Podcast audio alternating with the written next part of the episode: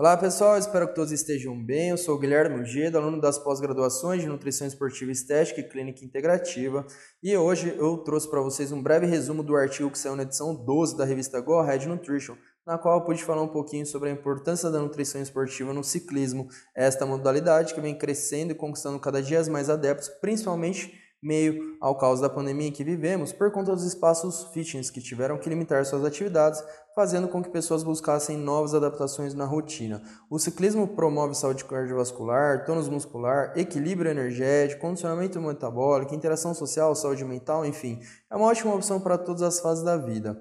É uma atividade característica constante mudanças de ritmos e intensidade, ou seja, o esforço aplicado varia de treino para treino conforme o terreno explorado, treinado, a aclimatação no dia da prova, o tempo de duração, bem como, claro, o horário a ser realizado. Se o indivíduo estará em um estado em jejum noturno ou alimentado. Então, por conta do número de variáveis envolvidas, eu vou falar um pouquinho sobre a hidratação e a nutrição embasados, claro, na fisiologia do esporte e na bioquímica do organismo. A atenção às necessidades únicas dessa população torna-os cada vez mais importantes, então quero conversar aqui com vocês um pouquinho, começando falando da hidratação, que é um pilar fundamental para o ideal funcionamento metabólico, cardiovascular e termorregulador, indispensável para uma plena é, performance. Precisamos ter um fluxo de água entrando, porque temos constantemente um fluxo de água saindo. E a tendência durante o exercício físico, pessoal, é um balanço hídrico negativo, ou seja, perder, eliminar realmente fluidos através da transpiração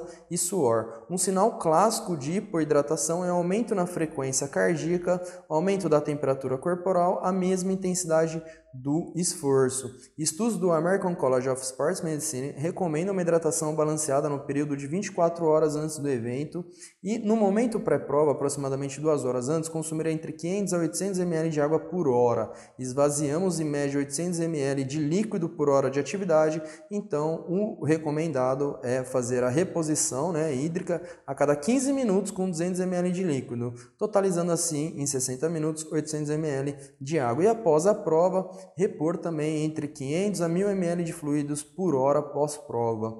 Uma opção para atletas em quadros de desidratação é a reposição hidroglicoeletrolítica com soro caseiro ou bebidas esportivas, ambos com a base de água, açúcar e sal. Precisamos ressaltar, claro, os efeitos como aumento da frequência cardíaca, temperatura corporal, náuseas, vômitos, tonturas, redução da capacidade de trabalho, claro, riscos de colapso em uma desidratação acima de 7%, até mesmo risco de óbito para 9% ou mais de desidratação. Tratando-se do alto rendimento, o ideal é fazer uma aclimatação 15 dias antes da prova, porque o atleta está vulnerável nessa prova não pela intensidade, mas pela exposição ao clima. Se ele perde muito calor para o ambiente, perderá a energia dissipada, que, claro, poderia ser utilizada é, para máxima performance do exercício. Durante os treinamentos que antecedem o dia D, o dia decisivo da prova, praticar comer salgados, doce, beber, suplementos, água, gel, tudo em cima da própria bicicleta. No dia da prova, a única novidade tem que ser somente a prova em si.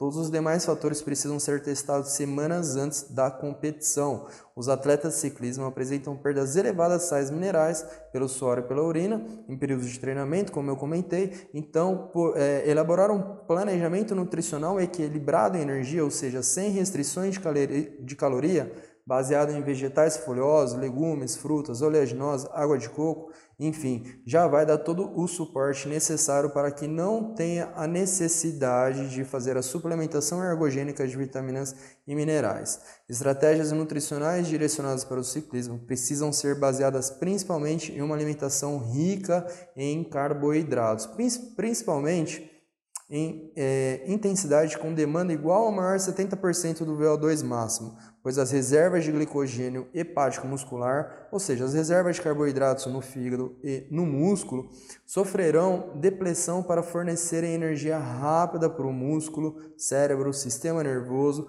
e outros tecidos. Então, aproximadamente três dias antes da prova, os carboidratos têm que predominar em recomendações de até 80% do valor calórico total, com a intenção de mitigar a perda de energia para manter a capacidade máxima de esforço. E para momentos mais próximos ainda da prova, ou seja, duas horas antes, soluções compostas com 6 a 8% de carboidratos auxiliam na manutenção da glicemia e na capacidade de hidrólise, a hidratação através do carboidrato. Durante a atividade, é recomendado fazer o consumo de 30 a 60 gramas de carboidrato por hora de pedal. Esse número, pessoal, também é possível ser até dobrado, mas claro, sempre treinando para não ter efeito colateral do sistema gastroenterológico. Em provas mais longas, acima de 3, 8 horas de pedal, também é recomendado fontes alimentares sólidas, como sopas, batatas fritas, biscoito de arroz, enfim, são ótimas opções. São fontes indicadas por conta da perda de sódio,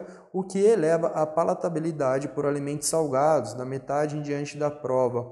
Deve ser bem complicado realmente ficar consumindo só alimentos doces, né? Lembrando sempre, claro, de praticar o intestino e a habilidade de comer em cima da bike semanas antes do evento. Após o exercício, a quantidade de carboidrato ingerido nas próximas duas horas, pelo menos, é em torno de 1,5 grama por quilo corporal, acompanhada da hidratação, como mencionado anteriormente. Tratando-se das soluções, já é possível elevar as concentrações entre 10 e 12% do volume total. Ao pensarmos em uma prática de ciclismo com intensidade reduzida, ou seja, inferior a 60% do VO2 máximo, as fontes de lipídio e gorduras podem ser os principais substratos utilizados. Alimentos como a gema de ovo, salmão, azeite extra virgem, oleaginosa, abacate, entre outros, são algumas opções. Já as proteínas ofertam funções estruturais responsáveis também pelo sistema é, imunológico, aumento da performance, recuperação do treinamento e redução de incidência de lesões. Quando há consumo inapropriado de carboidratos, aí tudo bem, sua adição também pode é, aumentar o desempenho esportivo, promovendo a glicemia, bem como a ressíntese de glicogênio. As recomendações para atletas de alto rendimento são em média de 2 gramas de proteína por quilo corporal ao dia.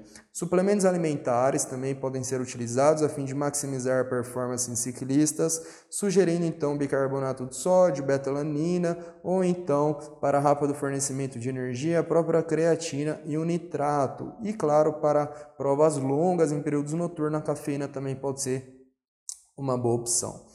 A nutrição esportiva, pessoal, ela é fantástica exatamente por permitir planejamentos elaborados de maneira individualizada, direcionado conforme caso a caso, envolvendo diferentes pilares dentro da prescrição dietética. É fundamental um acompanhamento profissional, se possível multidisciplinar, para além de elevar sua performance esportiva, promover também saúde íntegra com menores incidências de lesões. Eu trouxe aqui para vocês nesse podcast apenas um resumo dos estudos levantados e para maiores detalhes, claro, me coloco à disposição descrição, no direct do Instagram, além também de vocês encontrarem um, um link para cadastrar o e-mail e receber todas as edições da revista Go Ahead Nutrition. Você encontra esse link de acesso no meu perfil do Instagram Nutricionista Ugida. Espero ter lhe ajudado. Até a próxima!